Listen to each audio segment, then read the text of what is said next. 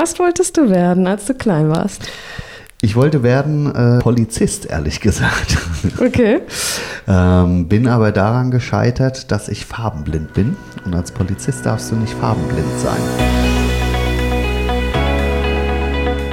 Hallo und herzlich willkommen zum Podcast Jobcast Nimm dein Leben in die Hand, dem Podcast für deine Karriere. Mein Name ist Nicole und ich bin die Gründerin von Jobcast. Ich spreche mit spannenden Persönlichkeiten, befrage meine Interviewpartner zu ihren Berufen und Karrieren und frage nach Tipps und Tricks, wie man erfolgreich im Job ist. Ich möchte von ihnen lernen und du sollst von ihnen lernen. Mein heutiger Interviewpartner ist Carsten Wittek. Carsten ist 44 Jahre, hat zwei Kinder und wohnt in Bad Vilbel und er fährt mit der Bahn zur Arbeit. Carstens Karriere startete für die Position, die er aktuell innehat, sehr ungewöhnlich nämlich mit einem abgebrochenen Hauptschulabschluss. Übrigens finde ich es immer total interessant und auch cool, wenn meine Interviewpartner sehr ehrlich sind und auch vermeintlich negative Etappen erzählen. Das wollte ich hier nur kurz mal erwähnen. Er machte eine Ausbildung zum Elektroinstallateur und dann zum Hotelfachmann. Weil er dann aber studieren wollte, musste er sein Abitur nachholen. Im Anschluss arbeitete er zweieinhalb Jahre hauptberuflich im Rettungsdienst. Dann begann seine erfolgreiche Callcenter-Karriere. Er startete als Kundenberater und wurde dann Teamleiter. Hier erzählte er aber auch, wie man es am besten nicht machen sollte. Seine letzten beiden Stationen waren als Head of Quality Management Customer Service für 1 und 1 und E.ON. Jetzt hat er drei Berufe inne. Er ist Head of Customer Operations bei Danone, Dozent an der FOM Hochschule für Ökonomie und Management in Frankfurt und Köln und nebenbei selbstständig als systemischer Business Coach und Mediator. Ich spreche mit ihm heute darüber, wie sein Karriereweg war und er gibt Einblicke in viele verschiedene Berufsbilder, die er innehatte. Wir hatten einen kleinen Exkurs zum Thema moderne Bürokonzepte, denn keiner bei Danone hat nämlich ein eigenes Büro, geschweige denn einen eigenen Schreibtisch. Carsten erklärt außerdem Callcenter-Aktivitäten und sagt, dass ein guter Leader überall Leader sein kann, auch wenn er branchenfremd ist. Er erklärt uns auch, wie man eine gute Führungskraft wird und gibt hier den Tipp, gleichzeitig Coach und Konfliktmanager zu sein. Er gibt uns Tipps und Tricks an die Hand, wie wir erfolgreich in unserem Leben sein können. Wir sprechen über Rollenverhältnisse und er verrät, welche Rollen er tagtäglich einnimmt. Aber die erzählt euch am besten selbst. Seid gespannt auf eine interessante Persönlichkeit. Ich wünsche euch ganz viel Spaß beim Zuhören. Vielen lieben Dank, Carsten, dass ich hier bei dir sein darf, in Frankfurt, in der Nähe vom Hauptbahnhof. Ja, sehr bei gerne. Bei Danone, äh, wahrscheinlich in der Europazentrale, oder wo sind wir gerade? Nein, aber Deutschlandzentrale. Ah, okay, Deutschlandzentrale. Ja. Und ähm, vielen lieben Dank, dass du dir Zeit für mich nimmst. Sehr gerne. ähm, vielleicht, damit die anderen so ein bisschen wissen, wer du bist und dich kurz ähm, kennenlernen, stell dich noch mal ganz kurz vor. Wer bist du? Was machst du gerade? Ja, ja, Carsten Wittek. Ich bin 44 Jahre alt und äh, arbeite in drei verschiedenen Berufen, weil das letztendlich drei verschiedene Leidenschaften sind, die in mir ähm, sich da tummeln. Zum einen bin ich ähm, Head of Customer Operations Supply Chain bei Danone. Ähm, dazu kann ich äh, später noch mehr sagen. Zum anderen bin ich Dozent an der FOM Hochschule hier in Frankfurt für das Thema Führungspsychologie und Konfliktmanagement. Und zum dritten habe ich meine eigene kleine Firma, wo es darum geht, das Thema Leadership Management in anderen Unternehmen voranzubringen. Mhm. Und ähm, welche dieser drei Bereiche, welchen machst du am liebsten? Tja, eigentlich alle drei am liebsten. Ähm, hauptberuflich, ähm, wenn ich es von der Perspektive sehen würde, bin ich aber tatsächlich bei Danone, weil ich da die meiste Zeit mit investiere. Ähm, ich brauche aber tatsächlich auch die Abwechslung und das ist der Grund, warum ich drei verschiedene Berufe mache, weil ich mache das nicht aus monetären Gründen, sondern ähm, aus Gründen der Passion, weil ich bei allen drei Sachen einfach meinen Spaß bei habe und äh, es immer wieder was anderes ist. Mhm. Wie sieht so dein Arbeitsalltag aus bei Danone? Bei Danone ist mein Arbeitsalltag vor allen Dingen dadurch bestimmt, dass ich in verschiedenen Meetings drin bin. Ähm, dadurch, dass ich eben drei Jobs habe, muss ich sehr auf meinen Zeitplan achten. Das heißt, ich bin den ganzen Tag relativ gut durchgetaktet von morgens bis abends. Das heißt, zwischen 8 und 9 komme ich bei Danone morgens an und gehe äh, meistens um 17.30 Uhr nach Hause, weil ich um 18 Uhr dann bei meinen Kindern, die jetzt äh, viereinhalb und anderthalb sind, äh, am Abendessenstisch sitzen möchte. Und das ist mir auch wichtig, ähm, weil ich glaube, Karriere habe ich schon genug gemacht. Ich bin dort angekommen, wo ich ankommen möchte, muss da auch, glaube ich, niemandem mehr was beweisen. Und äh, ja, deswegen versuche ich so ein Stück weit meinen Beruf mit meinem Familieninteresse auch zu verbinden. Mhm. Und wenn du sagst, du bist in vielen Meetings unterwegs. Hast du tatsächlich, wenn du bei Danone bist, äh, montags bis donnerstags, ähm, auch Zeit in deinem Büro für dich oder sind das tatsächlich immer nur Meetings?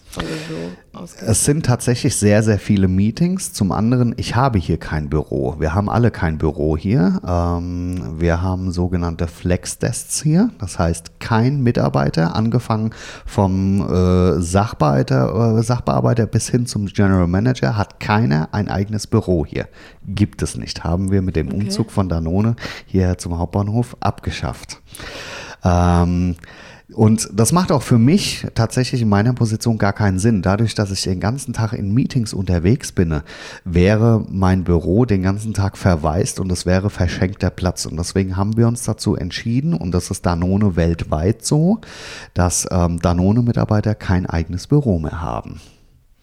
Jetzt seid ihr hier am Hauptbahnhof seit Juni diesen Jahres, glaube ich. Ne? Jawohl, ne? so ist es ja. Ähm, hast du da schon so ein paar Facts? Ist es gut oder schlecht?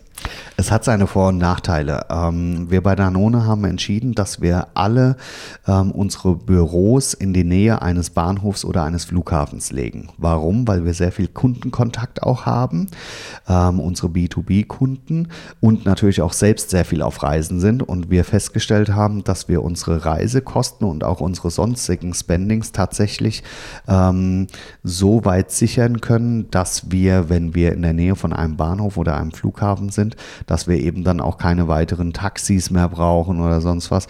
Und das ist sehr vorteilhaft. Ich brauche von Tür zu Tür tatsächlich. Ich wohne in Bad Vilbel, 20 Minuten hierher.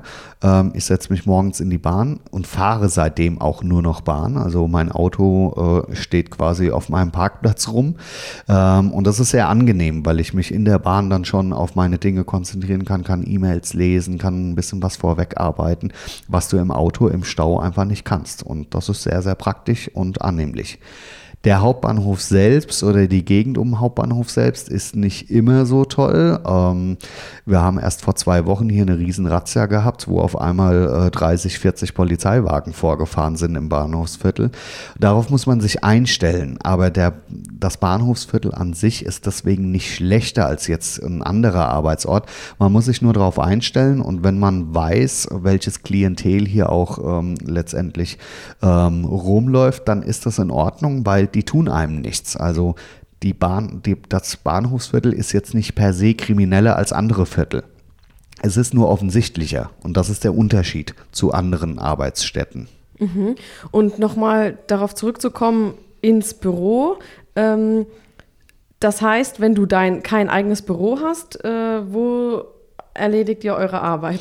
Wir haben Schreibtische natürlich ähm, in den, wir sind hier auf vier Etagen verteilt ähm, und auf jeder Etage gibt es ganz viele Schreibtische ähm, und die Bereiche selbst sind schon in, äh, festgelegt, wo jeder so seinen Bereich hat. Aber in meinem Bereich gibt es beispielsweise 25 ähm, verschiedene Schreibtische und ich muss mir morgens einen freien Schreibtisch suchen. Das heißt, wir haben eine sogenannte Clean Desk Policy, wo es darum geht, dass wenn äh, äh, man abends, abends den Arbeitsplatz verlässt, dass man den so verlässt, dass am nächsten Tag ähm, derjenige direkt weiterarbeiten kann.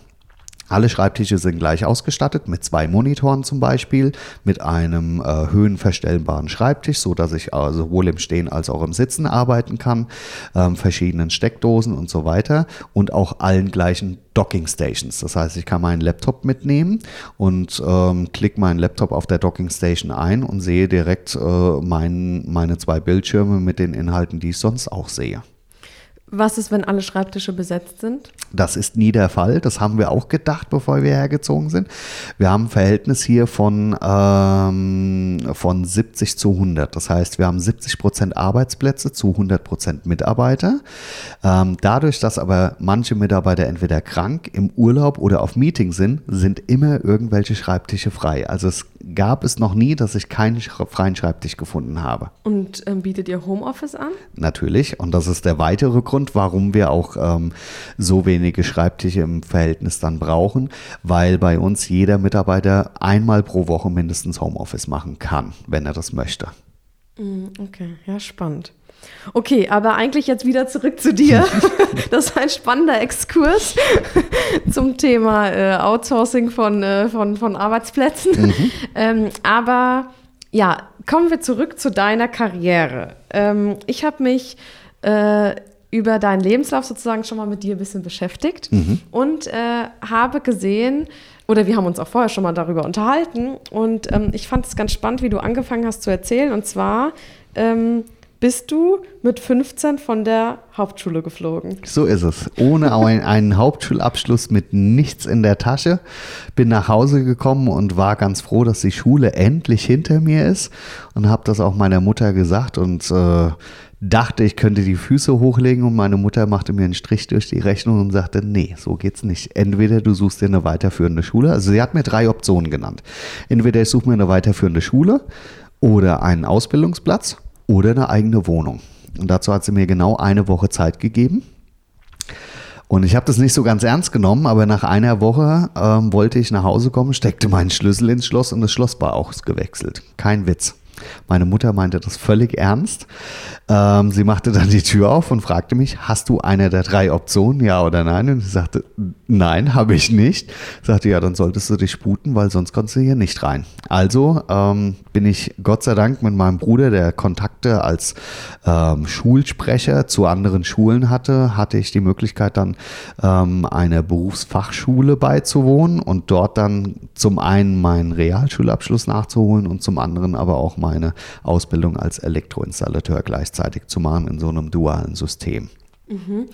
Ähm, wie kam es dann zu der zweiten Ausbildung zum Hotel? Fachmann. Ich habe ein Praktikum gemacht, ähm, weil ich auch nicht wusste, wohin mit mir ähm, und habe ein Praktikum von vier Wochen im Hotel gemacht und das hat mir so gut gefallen, dass ich dann direkt dort auch eine Ausbildung zum Hotelfachmann äh, gestartet habe und konnte nach anderthalb Jahren direkt schon meine äh, Ausbildung abschließen, sprich mich zur Prüfung anmelden und hatte dann auch die ähm, Ausbildung in der Tasche. Ähm, wollte aber schon auch irgendwann studieren und habe dann, ähm, als ich 18 war, nochmal mich ins Gymnasium gesetzt und habe mein Abitur nachgeholt. Ähm, was nicht ganz so einfach war, weil ich zwei Jahre älter als alle anderen waren, äh, war und deswegen ähm, zum einen natürlich ist zu der, zu der damaligen Zeit ein bisschen cool war, mit dem Auto schon vorfahren zu können, während andere noch nicht mit dem Auto vorfahren konnten. Aber auf der anderen Seite war das natürlich nochmal ein bisschen schwieriger, weil, weil das einfach ein anderes Umfeld war. Die anderen waren alle jünger gewesen und so. Also war nicht ganz so einfach, aber war trotzdem im Nachhinein gesehen eine tolle Zeit natürlich, ja, da nochmal Schule besuchen zu dürfen. Das war aber dann ähm, Haupt ähm, nicht beruflich, aber das war dann deine Vollzeitschule. Vollzeitschule. Genau, ich bin Vollzeit in die Schule gegangen mit damals noch Samstagsunterricht, wie wir noch hatten, also montags bis Samstag. Ja, das gab es damals noch. Du bist doch noch gar die, nicht so alt. Ja, doch, mit 44 ist man, was, was, was, die, was den Schulweg angeht, ange, äh, tatsächlich alt, weil wir hatten tatsächlich noch Samstagsunterricht von äh, 7 Uhr bis 12 Uhr, glaube ich. Ja. Oh. Gibt es heute okay. nicht mehr, ich weiß. Nee, das wusste ich nicht. Ja. Okay.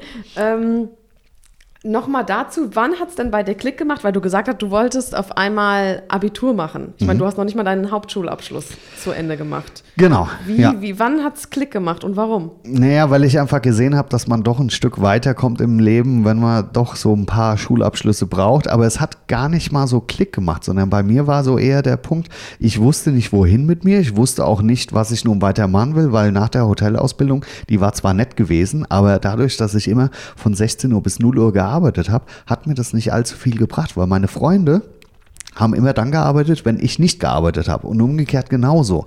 Und deswegen habe ich meine Zukunft auch nicht im Hotel gesehen, sondern habe mir dann gedacht, okay, musst du irgendwas anderes machen. Aber was ich dann machen wollte, wusste ich auch nicht und hatte dann gehofft, dadurch, dass ich dann nochmal das Abitur mache, dass ich dann vielleicht einsichtiger werde und vielleicht die Erleuchtung bekomme zu dem, was ich machen möchte, was aber auch nicht funktioniert hat. Also tatsächlich schlau geworden, was ich dann tatsächlich machen möchte, bin ich mit 32 wo ich so für mich gefühlt habe, okay, jetzt bin ich ein Stück weit angekommen. Aber jetzt mit 44 muss ich sagen, habe ich es mit 32 auch nicht gewusst, weil äh, ich der felsenfesten Überzeugung bin, dass man ähm, immer den Weg vorbereitet bekommt, wo man am allerwenigsten mitrechnet. Und ähm, wenn du mich heute fragst, was mache ich in sechs Jahren, sage ich dir ganz ehrlich mit der Erfahrung, die ich habe, keine Ahnung. Und ich freue mich drauf. Okay, ja, spannend.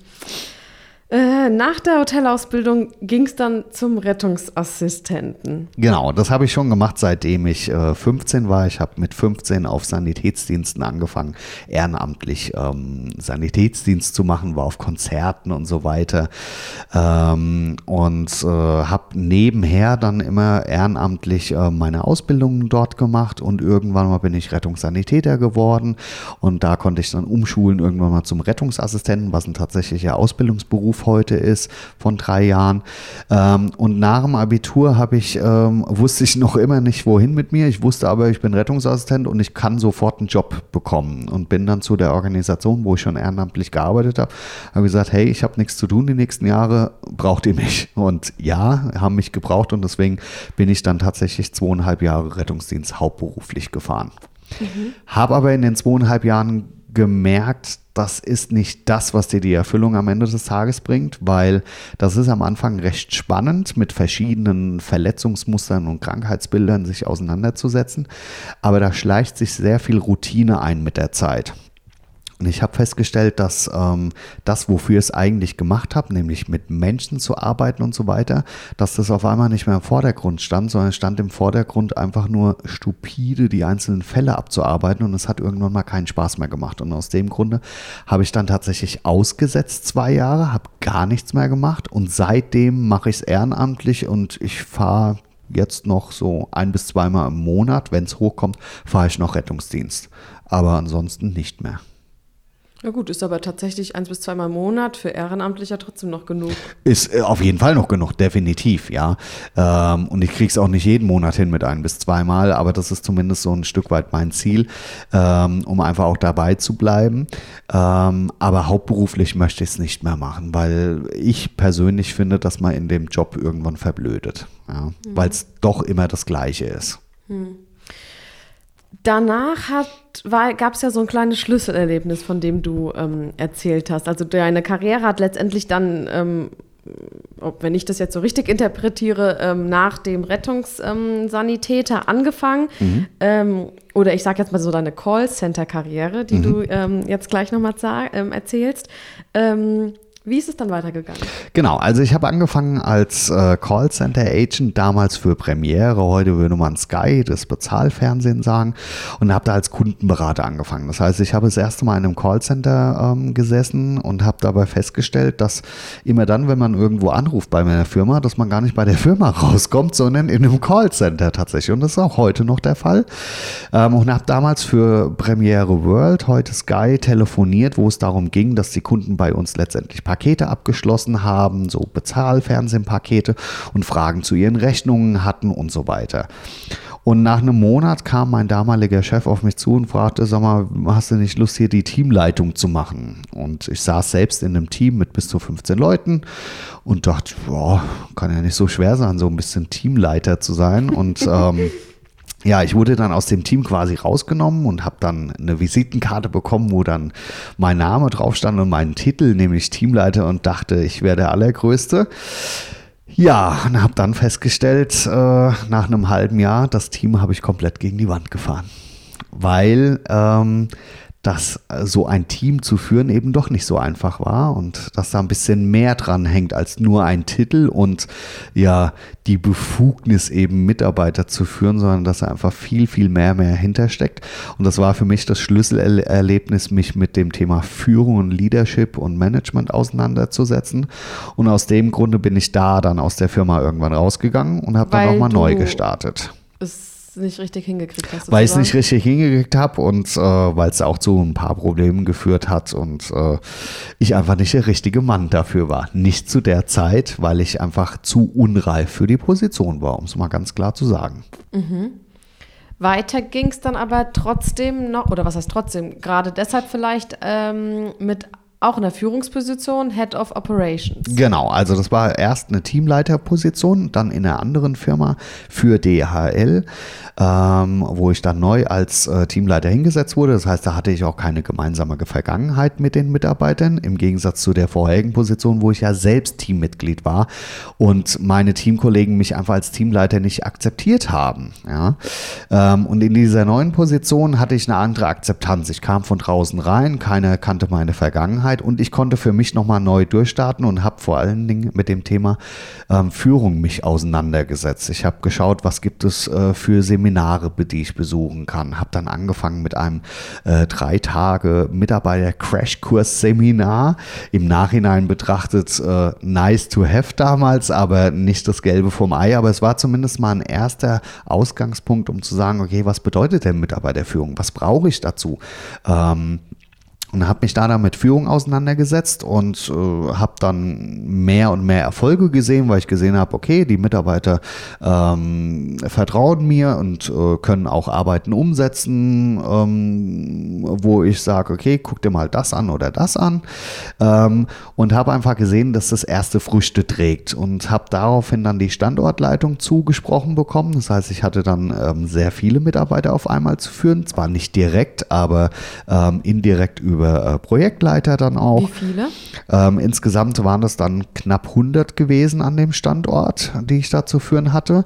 Ähm, wovon ich äh, sieben tatsächlich direkt geführt habe und ähm, ja, dadurch dann ähm, auch auf verschiedenen Ebenen arbeiten musste. Also ich musste tatsächlich lernen, dann ähm, nicht mehr so tief ins Detail reinzugehen, sondern auf einer anderen Ebene dann zu führen und auch äh, ja, lernen zu delegieren, um eben nicht selbst alles zu machen, sondern auch Vertrauen in den Mitarbeiter zu entwickeln, dass diese eben ihre Arbeiten auch selbstständig durchführen können. Mhm. Ähm, was war der Grund, warum deine Chefs dir die Position immer zugetraut haben? Also was glaubst du, was, in dein, was du als ähm, Persönlichkeitsmerkmal hast, ähm, damit man Führungspersönlichkeit werden kann? Also das, was ich immer wieder gesagt bekomme, ist ähm, zum einen meine Eloquenz, dass ich ähm, sehr genau durchgreifen kann, dass ich sehr zielstrebig bin und dass ich vor allen Dingen das Ziel auch nicht außer Augen verliere. Ich ähm, rede nicht groß um den heißen Preis, sondern ich spreche Dinge an, die angesprochen werden müssen ähm, und habe auch kein Problem damit, Verantwortung zu übernehmen. Und ich glaube, das war ähm, der äh, ja, größtmögliche Treiber, dass ich eben immer Verantwortung übernommen habe, also mich auch nicht gescheut habe davor. Auch dann Verantwortung zu übernehmen, wenn meine Mitarbeiter was falsch gemacht haben. Auch dann dahinter zu stehen und zu sagen, okay, ja, wir haben den Fehler gemacht, aber wir haben aus dem Fehler gelernt und werden gucken, dass wir beim nächsten Mal den Prozess anders aufsetzen. Heißt viel Verantwortung gleichzeitig auch viel Arbeitszeit? Nein, überhaupt nicht. Ähm, für mich nicht, weil, äh, wie gesagt, mein Tag äh, beginnt irgendwann morgens zwischen 8 und 9 und hört abends um 17.30 Uhr auf. Und ich habe ähm, Kollegen auf einer gleichen oder ähnlichen Position, die durchaus auch bis 22 Uhr arbeiten. Ähm, viel Verantwortung heißt vor allen Dingen erstmal viel delegieren zu können, Prozesse richtig steuern zu können und vor allen Dingen ähm, richtig priorisieren zu können. Ich glaube, es gibt genügend Menschen, die ganz viele Dinge auf einmal tun wollen, nur das funktioniert eben nicht. Ich muss auch in der Lage sein, irgendwann mal Nein sagen zu können. Und vor allen Dingen muss ich in der Lage sein, ähm, zu unterscheiden, arbeite ich im System oder arbeite ich am System. Und als Führungskraft muss man ganz viel am System arbeiten, denn wenn ich im System arbeite, verliere ich mich in den Details und damit brauche ich auch mehr Zeit. Und wie lerne ich als junger Mensch ähm, Verantwortung zu, anzunehmen, beziehungsweise auch Sachen abzugeben und zu delegieren? Weil ich glaube, man hat ja manchmal so das Gefühl, dass man alles lieber selbst machen will, weil dann weiß man, dass es gemacht wird. Ja. Ich habe relativ früh gelernt, Verantwortung zu übernehmen, weil mein Vater gestorben ist, als ich neun war. Das heißt, ähm, zu einem Zeitpunkt, wo ich eigentlich noch jemanden gebraucht hätte, der mich selbst noch führt, musste ich Führung übernehmen, weil meine Mutter ist dann auch ähm, sehr schwer erkrankt damit. Ähm, und ich musste auf einmal im Haushalt Positionen übernehmen als Neunjähriger, die sonst kein Neunjähriger übernimmt. Sprich, ich musste anfangen zu kochen, zu putzen, alleine in die Schule gehen und lauter so Sachen. Und ich glaube, das hat mich ein Stück weit geprägt, zum einen Selbstverantwortung zu übernehmen und zum anderen aber auch zu gucken, das Beste eben aus der jeweiligen Situation zu machen, weil es bringt ja nichts zu lamentieren. Mein Vater ist dadurch nicht zurückgekommen, wenn ich lamentiere, sondern ich musste nach vorne schauen und musste gucken, wie komme ich jetzt über den Tag auch ohne eine Vaterfigur zu haben. Mhm. Krass. Ähm, um jetzt zurückzukommen, wieder auf deinen Weg. Mhm. Ähm, wie ging es weiter, nachdem du dann sozusagen auch wieder im Call, als Call, im Callcenter gearbeitet hast, aber dann für äh, Audi ist jetzt so das mhm. nächste Projekt. Ne? Genau. Also ich bin letztendlich äh, die ganze Zeit in der äh, in den Branchen bin ich gewechselt. Also einmal äh, vom Logistikbereich hin zum Automobilbereich, hin zum Telekommunikationsbereich, aber immer in der Callcenter-Sparte geblieben, weil das für mich ein spannendes Umfeld war. Dadurch, dass ähm, ein Callcenter-Bereich ähm, die wesentlichen Prozesse eines Unternehmens mit abbildet, also angefangen von Finanzen Finanzen. Der Kunde hat irgendwas bezahlt, weiß nicht, wo sein Geld geblieben ist, über Mahnungen, über was weiß ich was, bis hin zur Bestellung, bis hin zur Auslieferung erfährt man einfach vieles über die Prozesse der Unternehmen. Ähm, und äh, in der Callcenter-Branche nennen wir das Business Process Outsourcing. Das heißt, ähm, die eigentlichen Kernprozesse bei einem Fernsehsender das Produzieren von Fernsehformaten ist das, was ein Unternehmen ausmacht. Die äh, Nebenprozesse allerdings, wie das Kaufmännische oder sonst was, die müssen nicht unbedingt in einem Unternehmen selbst gelagert sein. Und da macht es Sinn, das auszulagern zu einem Callcenter. Und ähm, Callcenter ist äh, allgemein erstmal immer ein bisschen negativ behaftet, weil viele glauben, ach, Callcenter, das ist das, wo die Süddeutsche Klassenlotterie anruft und der alten Dame irgendwelche Lose aufdrücken will. Das meine ich nicht mit Callcenter. Callcenter meine ich tatsächlich der Bereich, wo all die Prozesse outgesourced sind, mit denen sich ein Unternehmen nicht unbedingt befassen muss, wo große Unternehmen tatsächlich ihre, äh, sich auf ihre Kernprozesse fokussieren und die Nebenprozesse eben durch ein Callcenter komplett abbilden lassen. Mhm. Das heißt aber, Nebenprozesse sind jetzt aber nicht nur Telefonate annehmen und ähm, weiterleiten, sondern was macht das noch aus? Angefangen von irgendwelchen Buchungen in irgendwelchen wahren Wirtschaftssystemen bis hin zum äh, Nachverfolgen von irgendwelchen Sendungen, äh, bis hin zu Kontenklärungen wird äh, quasi alles im Callcenter abgebildet, was man sich vorstellen kann. Also wenn du heute bei deiner Bank anrufst und du hast eine Frage äh, zu deinem Kredit oder sonst was, dann macht es das Callcenter direkt mit dir und macht es nicht äh, unbedingt der Bankmitarbeiter. Der Bankmitarbeiter äh, steht vorne am Schalter und macht die Dinge, die quasi in der Filiale gemacht werden. Aber alles, was außerhalb der Filiale gemacht werden kann, macht das Callcenter. Ja? Wenn du heute einen neuen Stromtarif haben möchtest und bei deinem Stromanbieter anrufst, rufst du im Callcenter an, weil die können alles im System letztendlich direkt miteinander verlinken, sodass der eigentliche Mitarbeiter, der in dem Stromkonzern sitzt, damit gar nichts zu tun hat. Mhm. Und wenn du immer Head-Off warst, ähm, hast du sozusagen die Leute, die dort gesessen haben und telefoniert haben und organisiert haben und Sacharbeit, Bearbeitung gemacht haben, die hast du sozusagen geführt? Genau, also nicht die direkt, sondern meistens die Teamleiter oder Projektleiter oben drüber. Ähm, man muss unterscheiden zwischen dem operativen Bereich, also alles Operative, wo es wirklich von der äh, Call-Beantwortung bis hin zu den Prozessen geht, bin ich als Head of meistens eins, zwei Stufen drüber gewesen, um zu gucken, wo wollen wir strategisch landen. Das heißt, zum einen als Callcenter muss man gucken, wie man äh, kostendeckend arbeiten kann, weil das Unternehmen, das uns beauftragt, ähm, möchte natürlich die Prozesse auf der einen Seite outsourcen, auf der anderen Seite ähm, werden wir dafür nicht fürstlich entlohnt, sondern wir müssen auch gucken, wie wir da entsprechend unser Geld verdienen, weil die Mitarbeiter natürlich auch ihr Gehalt bekommen. Dementsprechend muss äh, ein Head-Off äh, von so einem Bereich immer schauen, wie er am besten wirtschaftlich arbeitet, zu schauen, wie setze ich welches Personal an welcher Stelle ein, dass es auch wirtschaftlich Sinn macht. Ähm, und vor allen Dingen auch nach vorne schauen, okay, wie bekomme ich weitere Auftraggeber, die dann auch äh, sicherstellen, dass wir äh, quasi weiterleben können in dem Geschäft. Mhm. Und wie kam es dann dazu, dass du sozusagen dann vor jetzt knapp sechs Jahren ähm, zu Danone gewechselt bist? Hm, das war ein Zufall gewesen, wie alles in meinem Leben eigentlich. Ähm, tatsächlich war es so gewesen, dass ich ähm, irgendwann mal von der operativen Seite dann zur strategischen Seite gewechselt bin, habe dann ein paar Jahre Qualitätsmanagement im Kundenservice gemacht, ähm, bei der 1 und 1 zum Beispiel, bei der Telekom aber auch ähm, und habe dann äh, ein Angebot von einem Headhunter bekommen, der sagte, wir möchten gerne den Kundenservice bei Danone ähm, ein Stück weit ähm, neu starten, aber in-house, eben nicht als Dienstleister, sondern direkt bei Danone selbst und habe damals angefangen mit dem B2B-Kundenservice bei Danone. Das heißt, ähm, die Danone vertreibt ja ihre Produkte nicht direkt an den Endkonsumenten, sondern die Danone-Produkte kannst du im Rewe, bei Rossmann, bei äh, DM oder etc. kaufen. Ähm, und die Danone Early Life Nutrition, wo ich bin, ähm, die arbeitet ähm, letztendlich für alle Babyprodukte, sprich Abdamil und Miluba Produkte. Also die Produkte, die wir alle als Kind vielleicht mal gegessen oder bekommen haben. Und ich habe damals angefangen, diesen Kundenservice hier neu aufzubauen und habe dann immer mehr Bereiche übernommen ähm, bei der Danone ähm, und bin jetzt quasi aus dem originären Callcenter-Geschäft draußen, sondern konzentriere mich hierbei auf die komplette Supply Chain, das heißt die komplette Lieferkette von der Anfrage bis hin zur Auslieferung mit Logistik, mit Planung, ähm, mit Purchasing, mit allem, was eben dazugehört. Das ist der Bereich, den ich jetzt verantworte.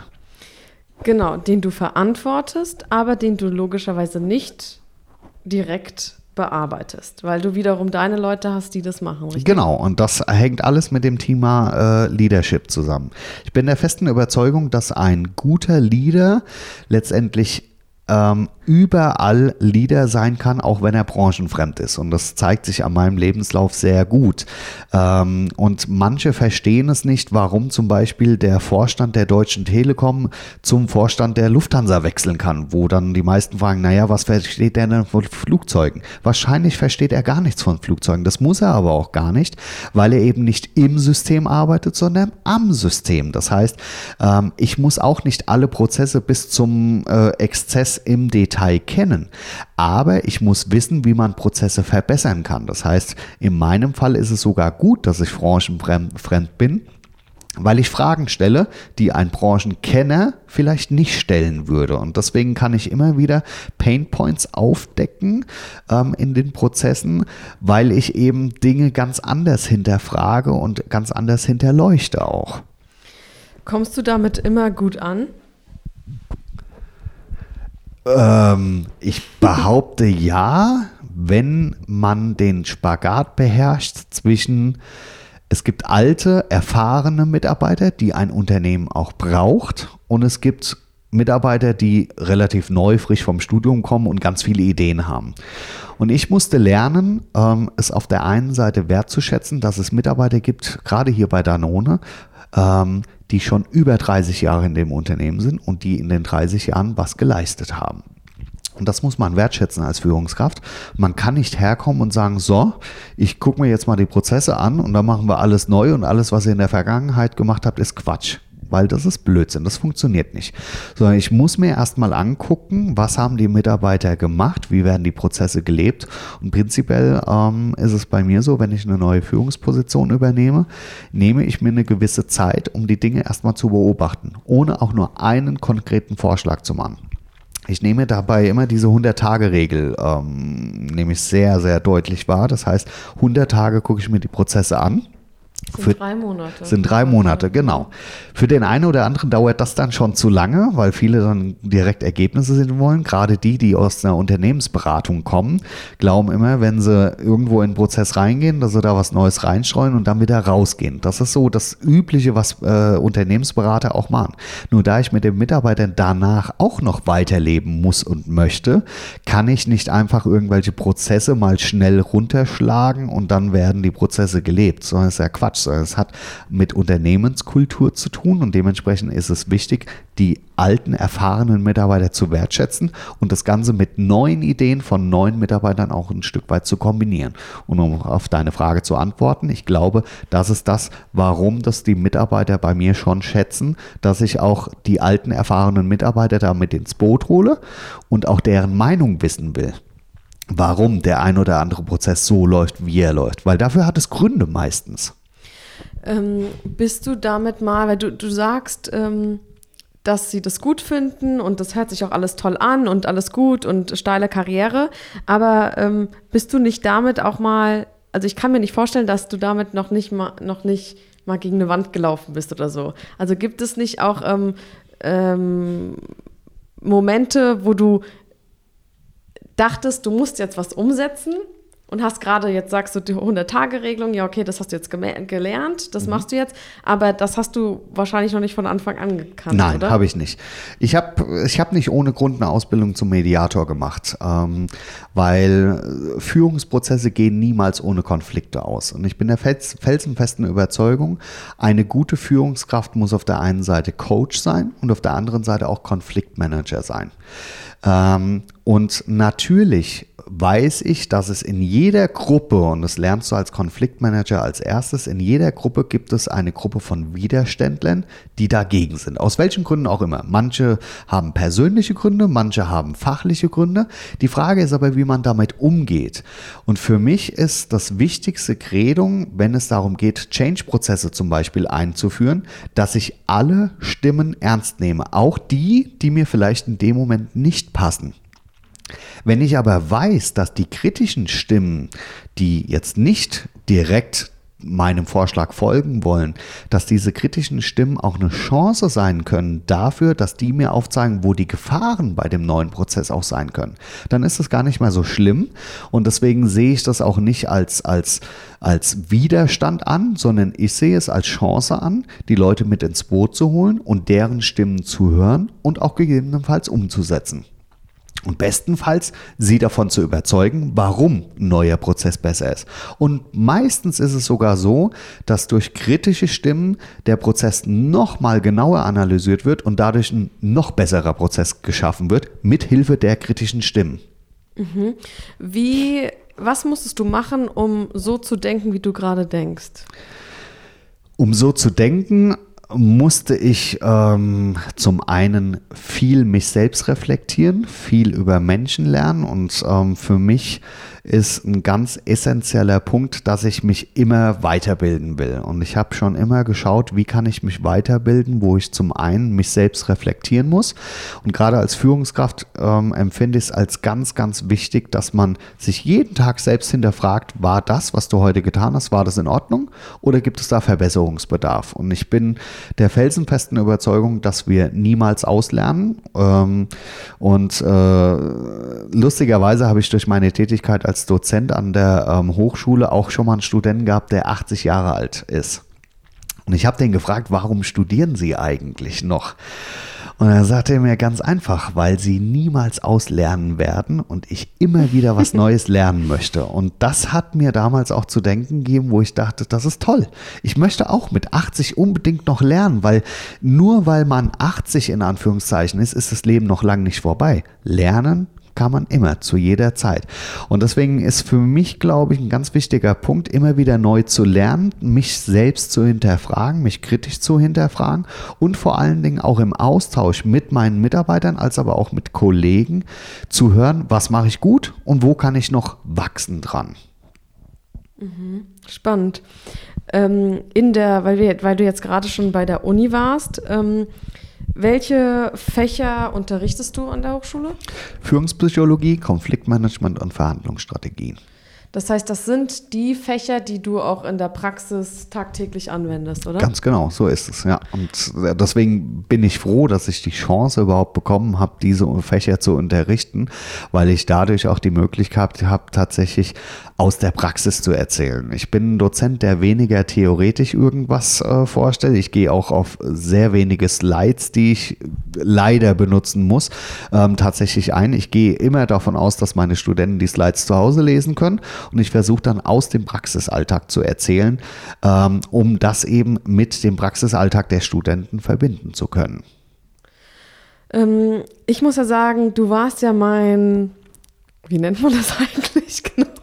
Betreuer? Ja, Betreuer Dozent? für die Bachelorarbeit, ne? Genau. Ja, genau. Ja, okay, Betreuer nenne ich das jetzt auch einfach mal. Ähm, und äh, ich habe ja tatsächlich auch in dem Fach Führungspsychologie meine Bachelorarbeit geschrieben. Ähm, und was bei uns tatsächlich oder sehr, sehr positiv rüberkam, ist eben dieser Praxisbezug, weil mhm. man hat viel in der Uni oder gerade die ähm, FOM, die ist ja berufsbegleitend mhm. und ähm, da, da arbeitet man ja Vollzeit und will sich auf der einen Seite nicht unbedingt von nur einem Theoretiker erzählen lassen, wie es funktioniert, sondern man weiß, gefühlt weiß man ja schon alles, man weiß auch alles besser. Mhm. Und ähm, dann kommt jemand äh, und sagt dir nochmal, wie es theoretisch geht, aber kann nichts aus der Praxis erzählen. Das ist mhm. eigentlich an der FOM. Und auch jetzt gerade in dem Beispiel war das bei dir ganz spannend, weil man gemerkt hast, okay, du ähm, arbeitest und kannst einem erzählen mhm. äh, wie das Leben da draußen wirklich. Irgendwie. Das ist auch tatsächlich mein Anspruch dabei, weil ähm, und das, das ist eigentlich auch der Anspruch der FOM, tatsächlich so, ein, ähm, so eine Balance zu haben zwischen Theoretikern auf der einen Seite, was ja auch wichtig ist, um ein theoretisches Fundament zu haben, aber eben auch Praktiker auf der anderen Seite zu haben, die das nochmal ähm, so ein Stück weit herausstellen können, was ist wirklich umsetzbar von der Theorie, weil vieles ist von der Theorie gar nicht so direkt umsetzbar, sondern da muss man ein paar Brücken schlagen und deswegen ist es mir wichtig, eben als Praktiker an die FOM als Dozent zu gehen, ähm, um da von der Praxis zu erzählen. Weil theoretisch, das ist nicht mein Bereich. Da gibt es hauptberufliche Dozenten, die das viel, viel besser können. Ähm, aber Praxis, glaube ich, kann ich einfach ein paar Impulse setzen, weil ich tagtäglich damit arbeite auch. Mhm. Aber man braucht tatsächlich auch beides, ne? Also ja, deswegen sage ich ja, die Theorie ist das ähm, Fundament, um erstmal zu verstehen, wie äh, arbeiten die verschiedenen Wirkmechanismen miteinander, ähm, aber dann tatsächlich auch zu sehen in der Praxis, was ist umsetzbar, was ist nicht umsetzbar. Ähm, und ich versuche dabei immer so ein Stück weit aus meinem Praxisalltag zu er erzählen, damit auch wirklich Erfahrungen damit gemacht werden können. Weil die Schwierigkeit beim Lernen ist ja tatsächlich das theoretische Wissen ähm, letztendlich in Transformation zu bringen und dann in den Praxisalltag zu transferieren. Und wenn ich jetzt, und ich bin ein ganz großer Kritiker von diesen eins bis zwei Tagesseminaren, die es bei verschiedenen Anbietern gibt, weil damit kriege ich keinen Transfer hin. Ich erlerne in eins bis zwei Tagen irgendwelche theoretischen Konstrukte äh, Konstrukte, gehe dann wieder zurück auf die Arbeit und ich behaupte, nach spätestens zwei bis drei Tagen hat mich der Praxisalltag wieder und ich habe wieder alles vergessen, was ich da gelernt habe. Und mir ist es wichtig, bei meinen Trainings, die ich auch mache, einen Praxistransfer hinzubekommen. Das heißt, ich arbeite in verschiedenen Modulen das Jahr über. Ich habe beispielsweise ein Leadership ähm, das in vier Modulen das Jahr überläuft. Und zwischen den Modulen freien Zeiten coache ich die ähm, Teilnehmer auch, damit sie diesen theoretischen ähm, Teil auch wirklich in die Praxis übergesandt bekommen, damit ich den dann im nächsten Modul auch aufnehmen kann, um zu sehen, was hat funktioniert, was hat nicht funktioniert, wie können wir es besser machen. Mhm. Nur dann, glaube ich, bekommt man ähm, so ein theoretisches Fundament auch wirklich in die Praxis übertragen. Also appellierst du an längerfristige Fortbildung sozusagen und nicht Auf nur jeden Fall, ja. Mhm. Ähm, wenn man sich so deinen Lebenslauf und so deine Karriereleiter anguckt, kann man natürlich auch sagen, auf jeden Fall Leiter und, ähm, und du hast das irgendwie alles so ohne Pause gemacht. Bis auf ein Jahr übrigens, das wollte ich dich eigentlich noch fragen. Und zwar, das war das Jahr 2007. Mhm. Ähm, das ist weder irgendwo in deinen Lebensläufen äh, erwähnt, noch auf Xing, LinkedIn. Mhm. Und du hast es mir auch nicht erzählt. Nein. Das heißt, was war 2007? Ich habe mir eine Auszeit gegönnt. Ich war tatsächlich ein Jahr lang weg gewesen von der Bildoberfläche. Komplett. Und wo? Was hast du da gemacht? Überall. Ich, ich war auf der ganzen Welt unterwegs. Ja, um einfach mal was anderes zu machen als mein Job. Und hat dich das weitergebracht? Das hat mich insofern weitergebracht, weil ich mich mit mir selbst auseinandergesetzt habe. Ähm, ich habe in dem Jahr gelernt, was ähm, ich kann und was ich nicht kann. Ich gebe ein Beispiel. Ich wollte schon immer Fluglotse werden, also derjenige, der im Tower sitzt, der den Flugzeugen die Anweisungen gibt. Ähm, und hatte damals auch einen äh, Einstellungstest bei der deutschen Flugsicherung und bin sang- und klanglos untergegangen im Mathe-Test. Und dachte, naja, es kann es doch nicht sein, dass ich wegen einem Mathe-Test jetzt nicht Fluglotse werden kann, weil das ist doch mein Traumjob eigentlich. Ähm, mittlerweile bin ich froh, dass ich nicht Fluglotse geworden bin, weil wenn ich Fluglotse geworden wäre, hätte es wahrscheinlich einige Unfälle gegeben, weil ich selbst für mich gelernt habe, dass es Dinge gibt, die ich nicht kann. Ich kann nicht im Detail zum Beispiel denken. Ähm, wenn man mir ähm, eine Sache zur Überprüfung gibt, egal was, dann übersehe ich wichtige Details. Und das weiß ich jetzt und das ist gut zu wissen. Ähm, und deswegen suche ich mir zum Beispiel meine direkte Assistentin ist genau das Gegenteil von mir. Die ist sehr, sehr detailverliebt. Das heißt, wenn ich der einen Text gebe, ähm, wo ich sage, hier guck doch mal, ob da Fehler drin sind, dann findet die da ungefähr 600 Fehler. Nicht, weil ich äh, nicht schreiben kann, sondern weil ich einfach Flüchtigkeitsfehler mache. Das heißt, ähm, ich bin nicht so detailverliebt und kann das auch nicht. Das ist nicht meine Stärke. Wenn man aber weiß, was die äh, einzelnen einzelne Schwäche von jedem selbst ist, dann kann man ähm, das Ganze umgehen, indem man es einfach akzeptiert und ähm, ich werde niemals wieder lernen, mehr Details zu erkennen. Das ist einfach nicht mein Ding. Äh, das können andere besser. Aber wenn ich weiß, was da meine Schwächen sind, dann kann ich da entsprechend gegensteuern, indem ich äh, mir entweder Mitarbeiter suche, die mich dann dahingehend ergänzen oder kompensieren. Ähm, und das habe ich in dem einen Jahr gelernt, was ich einfach mag und was ich nicht mag und was ich kann und was ich nicht kann. Und deswegen war dieses Jahr sehr, sehr wichtig und intensiv für mich mich auch. Hast du das mit dir alleine gemacht und dich mit dir alleine auseinandergesetzt ja. oder? Komplett mit mir. Ich war komplett abgeschottet von meiner Familie, von Freunden, von allen. Ich habe tatsächlich ein Jahr lang komplette Auszeit genommen. Und hast auch keine Online-Webinare gemacht oder irgendwie sowas? Sagen wir es mal so. Ich Aber man braucht ja, warum ich frage, ist ja. so ein bisschen, ähm, ich glaube, irgendjemand, wir sind immer irgendwann, oder anders gesagt, jeder ist, glaube ich, irgendwann mal in dieser Findungsphase. Mhm. Ich glaube, in der ich mich jetzt gerade aktuell, aktuell auch befinde. Aber ähm, ich glaube, man braucht doch so Fragen, die einem gestellt werden, um zu wissen, was ist jetzt so das nächste, wo muss ich hin, mit was beschäftige ich mich überhaupt, mhm. okay, was kann ich, was will ich, aber irgendwie, man braucht so ein bisschen Unterstützung, habe ich das Gefühl. Ich habe mich damals äh, sehr viel mit Philosophie auseinandergesetzt. Das ist eigentlich überhaupt nicht mein Ding, aber ich habe damals ähm, von Richard David Brecht sein erstes Buch gelesen. Der Titel ist mir gerade entfallen, aber das war äh, ein Riesenverkaufsschlager damals gewesen, ähm, wo es nämlich so ein Stück weit um den Sinn des Lebens ging und ich mir auch die Frage gestellt habe, was ist eigentlich mein Sinn des Lebens ähm, und habe damals sehr, sehr viel Literatur zur Philosophie gelesen und habe mich darüber dann entsprechend bereichert und bin natürlich ähm, auch mit anderen Menschen in Kontakt gekommen, aber eben mit Menschen, die weder mich kannten und die auch ich nicht kannte und habe dadurch viele neue Menschen kennengelernt. Auch Menschen, mit denen ich vielleicht sonst nichts zu tun hätte, angefangen von Obdachlosen über irgendwelche reichen Manager und habe dabei einfach sehr viel auch ähm, Demut kennengelernt, weil ich festgestellt habe zum Beispiel, dass äh, jeder Obdachlose, den man auf der Straße sieht, der hat eine eigene Geschichte. Und ich habe mich tatsächlich auch mal mit ähm, diesen Leuten auseinandergesetzt, habe mich zu ihnen gesetzt und habe sie gefragt, was ist eigentlich deine Geschichte? Und da kamen ganz, ganz erstaunliche Geschichten raus, wo man ähm, heute sehr festgefahren ist in der Meinung, weil wir ja sehr oft in Schubladen denken. Du siehst jemanden, siehst seine Kleidung und hast sofort eine Geschichte. Aber das ist nicht die Geschichte dahinter. Und ich habe in der Zeit gelernt, ähm, eben Menschen nicht aufgrund ihrer äußeren Kleidung oder aufgrund ihres Aussehens zu beurteilen, sondern ich habe gelernt zu hinterfragen, was ist deren Geschichte und mein Leitsatz seitdem heißt, ich kenne die Geschichte von dir nicht und deswegen habe ich auch nicht in deinen Schuhen, bin ich nicht gelaufen in den letzten Jahren. Also kann ich dich auch nicht beurteilen und ich werde dich auch nicht beurteilen. Mhm, spannend.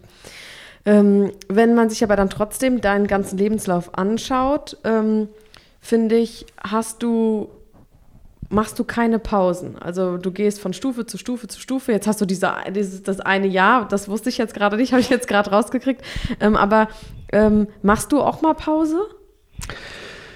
Ich Oder? kann sehr schwer Pause machen. Also sagen wir es mal so. Ich mache einen Job nur dann, wenn er mir Spaß macht. Und deswegen brauche ich auch keine Pausen. Ähm, ich habe in der, ich, tatsächlich bin ich bei Danone jetzt fünf Jahre. Das ist Ähm, relativ lang Das ist der längste zu Job, sonst, den ne? ich jemals hatte, ähm, weil ich vorher immer alle zwei bis drei Jahre gewechselt habe. Warum habe ich gewechselt? Weil ich Abwechslung gesucht habe, weil ich nicht das gefunden habe, was ich vielleicht ähm, finden wollte ähm, und weil mir sehr schnell langweilig geworden ist. Und bei Danone ist jeder Tag erstens anders. Zweitens bin ich selbst in der Danone-Zeit Vater geworden von zwei Kindern. Das ändert auch noch mal so ein bisschen das Mindsetting. Ähm, und zum anderen ähm, habe ich mich schon immer dafür entschieden, wenn ich einen Job mache, mache ich den so lange, wie er mir Spaß macht. Und wenn mir der Job keinen Spaß macht, gehe ich. Ich habe tatsächlich auch mal einen Job gehabt, den habe ich genau einen Tag gearbeitet und habe am gleichen Tag wieder gekündigt, ohne einen neuen Job zu haben, weil ich an diesem einen Tag gemerkt habe, das macht mir keinen Spaß. Das Umfeld macht mir keinen Spaß, die Leute machen mir keinen Spaß und die Sache macht mir auch keinen Spaß. Wo holst du deine Energie her? Heute durch ähm, Sachen wie Motorradfahren zum Beispiel. Ich mache Musik selbst, ähm, sprich ich habe so ein kleines Studio zu Hause, wo ich Musik äh, mache. Ich spiele Schlagzeug und meine beiden Kinder. Also ähm, ich sag mal, durch meine beiden Kinder sind die Hobbys so ein bisschen ins Hintertreffen gelangt. Aber ähm, ich habe bewusst mir mein Studio, mein Schlagzeug unten im Keller schall äh, geschützt eingerichtet, so dass ich zu jeder Tages- und Nachtzeit auch spielen kann. Und dadurch hole ich mir meine Energie. Also meine Energie hole ich mir insbesondere dadurch, dass ich mich mit mir selbst beschäftige. Ich rede den ganzen Tag mit irgendwelchen Menschen und Energie hole ich mir dadurch, dass ich nicht mehr mit Menschen dann spreche, sondern mich meiner Musik oder Literatur widme. Du hast uns mal erzählt, erzählt, dass du eigentlich ein sehr introvertierter Mensch bist. Ja, bin ich auch. Merkt man eigentlich gar nicht. Ja, ist aber so. Also dazu muss man ja sagen, wir spielen ja alle nur irgendwelche Rollen. Ja? Das heißt, ähm, hier in meiner Funktion als Führungskraft habe ich natürlich eine Rolle, die ich einnehmen muss. Ähm, wenn ich aber zum Beispiel mit meinen Freunden unterwegs bin und wir gehen was trinken, dann bin ich der, der am wenigsten sabbelt tatsächlich. Ja? Da gibt es viel extrovertiertere. Die Frage, ob man introvertiert oder extrovertiert ist, ist immer eine Frage des Standpunktes aus. Es gibt immer einen noch extrovertierteren.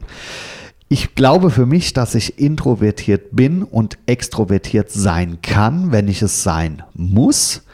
Ähm, in den meisten Fällen muss ich es aber nicht sein, aber hier im Job oder in meiner Profession, in verschiedenen Jobs, muss ich es sein. Wenn ich vor einer Gruppe stehe, die ich trainiere, dann muss ich natürlich extrovertiert sein. Wenn ich in der Uni stehe, muss ich extrovertiert sein. Ähm, wenn ich aber ähm, früher eine Frau kennengelernt habe, dann war es nicht deswegen, weil ich sie zuerst angesprochen habe, sondern meistens hat mich die Frau zuerst angesprochen. Um genau zu sein, habe ich noch nie eine Frau zuerst angesprochen. Ja, sehr spannend. Ähm, ich mache ja den Podcast und nenne den ja der Podcast für deine Karriere und frage ja erfolgreiche Leute, wie sie zu ihrem Erfolg gekommen sind. Mm, Was bedeutet für dich denn Erfolg? Für mich bedeutet Erfolg in erster Linie zufrieden zu sein mit dem, was ich mache, zufrieden zu sein mit dem, was ich erreicht habe. Erfolg hat für mich nichts mit Geld zu tun. Das kann ich aber auch sagen. Ähm, ich habe äh, in meinem Leben schon mal sehr, sehr viele Schulden gehabt, um mal ganz offen zu sein. Habe die Schulden abgearbeitet ähm, und habe mir jetzt mh, was aufgebaut, wo ich sage, okay, um, wegen Geld muss ich mir jetzt keine Sorgen machen.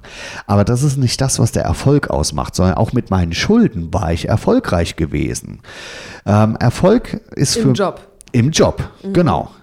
Erfolg ist für mich, wenn ich auf den Tag zurückblicken kann und sagen kann, das habe ich heute erfolgreich umgesetzt. Ähm, Erfolg ist für mich auch, ähm, Freundschaften lange bestehen zu haben. Ich habe eine Freundschaft mit meinem besten Freund, die habe ich jetzt seit 29 Jahren. Das ist für mich Erfolg wirklich 29 Jahre mit einem Menschen befreundet zu sein ähm, und zu wissen, der Mensch ähm, ist immer dann zur Seite, wenn ich ihn brauche oder umgekehrt auch. Ähm, und deswegen Erfolg hat ganz viele verschiedene Facetten, aber Erfolg hat vor allen Dingen mit Zufriedenheit zu tun. Bin ich zufrieden, bin ich auch gleichzeitig erfolgreich. Ich finde ganz spannend, weil du das Thema Geld ähm, angesprochen hast, weil ich habe mit ähm, ganz, ganz vielen äh, Interviewpartnern jetzt gesprochen und alle bisher haben gesagt, für sie bedeutet Erfolg nicht Geld. Mhm. Alle, mit denen ich aber gesprochen habe, hatten Geld. Mhm. Und das finde ich nämlich ganz spannend, weil ich ja. so jetzt so als junger Mensch sage, okay, klar, das hört sich immer auch so ein bisschen ähm, irgendwie geldgeil und karrieregeil an, aber ich glaube, ich bin so ein bisschen karrieregeil und geldgeil mhm. und finde es dann immer so spannend, weil alle, die ich frage, sagen, nee, nee, sie machen es nicht wegen Geld und ich denke so, oh, wie bist du denn aber, aber wir haben es also, alle mal wegen Geld gemacht, um es mal ganz klar zu sagen. Ja. Alle deine Interviewpartner, mich eingeschlossen, haben es wegen Geld mal gemacht. Und es ist natürlich einfach zu sagen, ich mache es heute nicht wegen dem Geld, genau. weil ich habe Geld. Ja. Ähm, aber tatsächlich verliert das Geld ähm, irgendwo seinen Stellenwert ab einem gewissen Punkt. Ja? Ähm, ich verhandle heute bei Gehaltsverhandlungen nicht mehr groß über Geld oder sonst was. Mir sind Urlaubstage zum Beispiel wichtiger als, als Geld, weil mir Freizeit wichtiger ist, weil mir meine Work-Life-Balance wichtiger ist.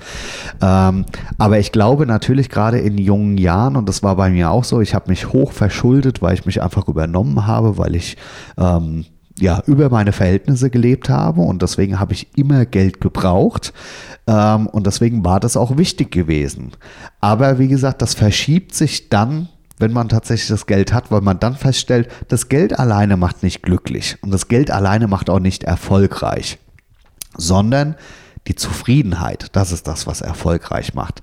Und das lässt sich aber in jungen Jahren nicht so einfach sagen. Also Deswegen kann ich das vollkommen nachvollziehen. Und wie gesagt, wir alle haben es wegen des Geldes gemacht. Ja, das tut gut zu hören. ähm, würdest du, wenn du sagst, ähm, Erfolg hat ähm, was mit Zufriedenheit ähm, zu tun, würdest du sagen, bist du zufrieden und glücklich? Ich bin sogar sehr zufrieden und glücklich. Ich habe ähm, mit Anfang 40 ähm, meine Tochter bekommen und konnte mir bis dahin überhaupt nicht vorstellen, Kinder zu bekommen. Ich wollte auch gar keine Kinder. Ähm, aber irgendwann war es dann soweit und meine Tochter war geboren. Ähm, und ich kann mir seitdem kein Leben mehr ohne sie vorstellen. Das ist das Allerwichtigste in meinem Leben überhaupt. Und deswegen, ich habe ja auch vorhin gesagt, für mich ist es wichtig, abends bei meinen Kindern am Tisch zu sitzen, zu erleben, wie sie wachsen, wie sie ähm, immer mehr Worte lernen. Mein Sohn ist jetzt äh, anderthalb, der fängt jetzt so langsam an zu sprechen. Ähm, und das ist erstaunlich zu sehen, dass der jeden Tag ein Wort mehr lernt. Und es ist so unglaublich zu sehen, wie, wie da Leben entsteht und wie eine eigene Persönlichkeit vor allen Dingen entsteht. Die beiden sind komplett unterschiedlich. Ja? Ähm, und das, obwohl sie von der gleichen Mutter und vom gleichen Vater gezeugt worden sind. Ähm, die eine ist mehr introvertiert, der andere ist mehr extrovertiert, um bei dem Thema Extraversion in Introversion zu bleiben. Ähm, und das ist einfach spannend zu sehen und deswegen glaube ich, ähm, dass, äh, ja, dass, dass sich das komplett nochmal verschiebt, wenn man selbst Kinder bekommt. Okay. Wenn du Dozent bist ähm, im Thema auch Führungspsychologie, Persönlichkeitspsychologie ist ja auch so ein Thema.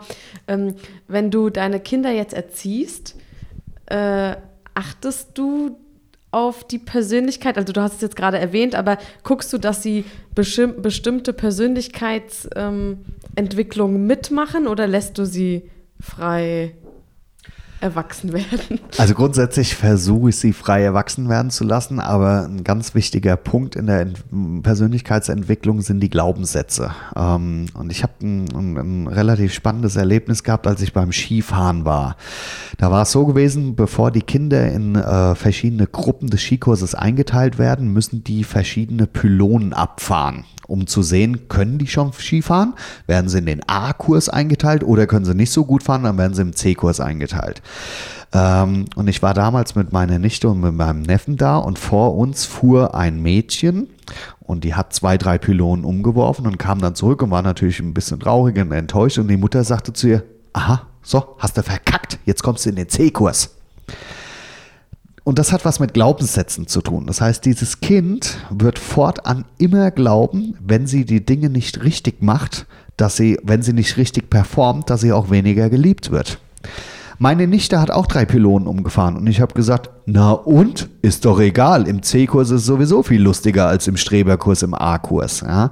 Und dadurch hat sie festgestellt, es ist gar nicht so schlimm, einen Fehler zu machen, sondern das ist in Ordnung. Ja? Man kann Fehler machen und wenn man dann aus den Fehlern auch noch lernt später, ja, so what, dann habe ich doch viel mehr Erfahrung gemacht als ein Kind, was gar keine Fehler gemacht hat und so immer geradeaus guckt. Ja? Mhm. Und deswegen glaube ich, dass es bei Kindern ganz, ganz wichtig ist, die, ihnen die richtigen Glaubenssätze zu vermitteln und vor allen Dingen tolerant und offen zu sein. Und wenn wir das erreichen mit der Kindererziehung, dann passiert alles andere wie von selbst, glaube ich. Weil wir gerade bei Fehlern waren. Was war der größte Fehler in deiner beruflichen Karriere?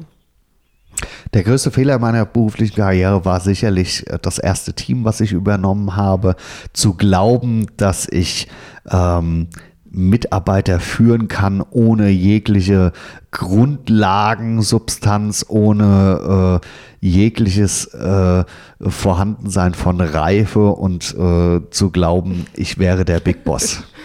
ja, aber ähm, ich bereue den Fehler nicht. Ganz im Gegenteil, dadurch, dass ich diesen Fehler damals gemacht habe, habe ich mich mehr mit dem Thema Führung auseinandergesetzt. Ähm, und ich glaube, das ist mit einer der Gründe, warum ich heute Führung an der Uni vermittle auch und somit mir einfach erhoffe, dass meine Studenten ein Stück weit was von dem mitnehmen, was ich ihnen beibringe, um dann auch selbst gute Führungskräfte zu werden. Mhm. Was sind denn drei Dinge, über die keiner spricht und die du gerne beim Start deiner Karriere gewusst hättest? Also das eine ist Selbstreflexion, ähm, dass man sich immer selbst hinterfragt, weil nur dann kann man auch wachsen äh, an sich selbst und wachsen an den Aufgaben. Das zweite ist, ähm, sich bewusst zu werden, dass Fehler nichts Schlimmes sind, sondern dass man Fehler machen kann, um daraus zu lernen letztendlich auch. Ähm, ich hatte mal einen Mitarbeiter, der hat äh, wirklich ähm, fast zwei Millionen Euro Umsatz in Sand gesetzt, weil er einen Fehler gemacht hat. Und er kam dann zu mir und erwartete quasi, dass er eine Abmahnung dafür bekommt. Und das Einzige, was ich zu ihm gesagt habe, war, guck dir den Prozess an, was du am Prozess falsch gemacht hast und stell uns bitte im nächsten Mitarbeitermeeting einen neuen Prozess vor, bei dem dieser Fehler nie wieder vorkommt. Und dann können wir alle daraus lernen. Und das hat er gemacht und hat voller Stolz diesen neuen Prozess ähm, letztendlich präsentiert. Und das war's. Gut, der war schon gestraft genug wahrscheinlich mit seinen Gedanken, oder? Wie der war schon gestraft genug, aber vor allen Dingen konnte er aus der Situation wachsen, weil er hat anderen Mitarbeitern gezeigt, wie man es besser und anders machen kann. Und dadurch ist dieser Fehler nicht reproduzierbar gewesen, sondern wir machen diesen Fehler nicht mehr, weil er Sicherheitsbarrieren eingebaut hat in den Prozess, den er nicht hatte vorher. Und deswegen ähm, ist das was, wo ich sage, ähm, man muss eine gewisse Fehlerkultur zulassen, um eben auch zu lernen. Und der dritte Punkt, glaube ich, der wichtig ist, ähm, ist der, dass man nie weiß, wohin der nächste Schritt führen wird und dass man keine zu langfristigen Pläne machen sollte. Mhm. Was würdest du jungen Menschen raten, die ihren Weg finden wollen? Seid offen für alles und vor allen Dingen entdeckt eure eigenen Stärken und Schwächen. Denn erst wenn ihr wisst, was eure Stärken und Schwächen und eure Leidenschaften sind, werdet ihr feststellen, was ihr tatsächlich für einen Beruf machen wollt. Und vor allen Dingen macht den Beruf, der euch Spaß macht. Wenn der Beruf keinen Spaß macht, macht ihn nicht. Wie bekomme ich meine Stärken und Schwächen ähm, raus? Indem ich mir Feedback einfordere von anderen, weil ich selbst weiß nicht, was meine Stärken und Schwächen sind. Ähm, wir haben hier bei Danone ein 360-Grad-Feedback zum Beispiel, wo wir von Lieferanten, von Kundenseite, von Mitarbeiterseite, von Chefseite etc., von allen möglichen Seiten aufgezeigt bekommen, das sehe ich bei dir als Stärke an und das sehe ich bei dir als Entwicklungsfeld an. Wir benutzen bewusst nicht das Wort Schwäche, weil ich kann an den Dingen arbeiten letztendlich und ich muss natürlich auch das Feedback zulassen. Das heißt, ich muss mir auch selbst eingestehen können, dass es wie beim Johari-Fenster einen blinden Fleck gibt, den ich selbst nicht kenne, den aber andere kennen und den andere mir mitteilen können. Und wenn ich offen genug bin, das anzuerkennen, dann kann ich daraus aus lernen und kann daran dann auch wachsen. Mhm. Spannend. Ja, ich glaube, so langsam kommen wir leider zum Ende des Interviews. ähm, Ich habe jetzt äh, vielleicht noch die, die vorletzte Frage. Ich bin Und gespannt. Zwar, ähm, wenn du drei Dinge anders machen würdest in deiner Karriere, welche Dinge wären das? Ehrlich gesagt, gar nichts. Ich würde nichts anders machen, weil ich bin doch jetzt derjenige, der ich bin, weil ich aus den Dingen gelernt habe. Ähm, ich habe mir immer die Frage gestellt, was würde ich denn tun, wenn ich jetzt eine Zeitmaschine hätte, mit der ich zurückreisen könnte? Und habe mir dann die Frage gestellt, an welchen Zeitpunkt würde ich denn zurückreisen? Und dann habe ich aber festgestellt, Moment mal, wenn ich das, wenn wir eins aus Zurück in die Zukunft gelernt haben aus dem Film, ist es, verändere nicht die Vergangenheit, weil du weißt nicht, wie deine Zukunft dann aussehen wird. Und dann hätte ich nicht vielleicht meine Tochter und meinen Sohn, den ich jetzt habe. Und deswegen, ich würde nichts anders machen. Ich würde es genauso wieder machen, aber hoffentlich mit dem Erfahrungsschatz, den ich heute habe. Aber trotzdem würde ich wahrscheinlich die gleichen Fehler machen und das auch gut so. Ja, spannend. Okay, dann, dann doch die letzte Frage. Stell dir vor, du bist ähm, in deiner Uni unterwegs und musst vor 200, 300 ähm, Personen eine PowerPoint-Präsentation halten, die den Leuten oder den Studenten zeigen soll, wie sie erfolgreich in ihrem Beruf sein sollen. Ähm, du hast eine PowerPoint-Präsentation vorbereitet, die ist leider verloren gegangen oder sie öffnet sich nicht. Mhm. Und jetzt hast du eine leere weiße Folie die du mit einem Satz oder mit einem Motto oder mit einem Leitspruch füllen kannst. Was würde auf dieser weißen Folie stehen? Auf der weißen Folie würde ein Satz stehen, ähm, den ich auf jeder Abschlussfeier unserer äh, FOM auch höre, den nämlich ein äh, Dozentenkollege von mir immer sagt, nämlich seien Sie neugierig. Ähm, das sagt der Herr Dr. Löhr immer ähm, und das sagt er deshalb, weil er recht hat damit. Solange ich neugierig bleibe, lerne ich immer wieder neu dazu, bekomme immer wieder neue Einsichten und Ansichten und kann daran immer wieder wachsen. Und deswegen, und das ist, glaube ich, meiner Meinung nach der Schlüssel eines jeden Erfolges, wenn ich neugierig bin und nicht stehen bleibe bei dem, wo ich bin, komme ich immer einen Schritt weiter. Mhm. Ja, spannend. Schöne Abschlussworte, würde ich sagen. Vielen lieben Dank, Carsten, für deine Zeit und deine ich Gedanken. Ich habe zu danken. Danke. danke, danke. Seien Sie neugierig. Sehr gute Aufforderung, wie ich finde. Das ist auch der Grund, warum ich immer so viele Fragen stelle, weil ich viel zu neugierig bin, um die Fragen nicht zu stellen und weil mich einfach die Leute und deren Sichtweisen interessieren. Wie Carsten schon gesagt hat, wenn wir neugierig sind, lernen wir immer neu dazu und wachsen daran. Vielen lieben Dank, Carsten, für das ehrliche Gespräch. Es war ein super interessantes Interview, gerade auch, weil du mein Dozent und Prüfer meiner Bachelor-Thesis warst.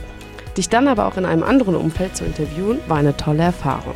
Vielen lieben Dank auch an dich fürs Zuhören.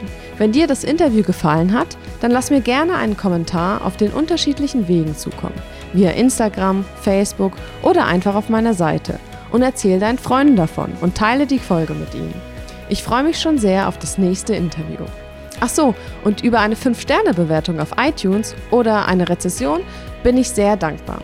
Ich freue mich immer über Feedback, weil ich mich dann nämlich verbessern kann und auch immer weiß, was euch wichtig ist. Bis zum nächsten Mal bei Jobcast, dem Podcast für deine Karriere. Deine Nicole.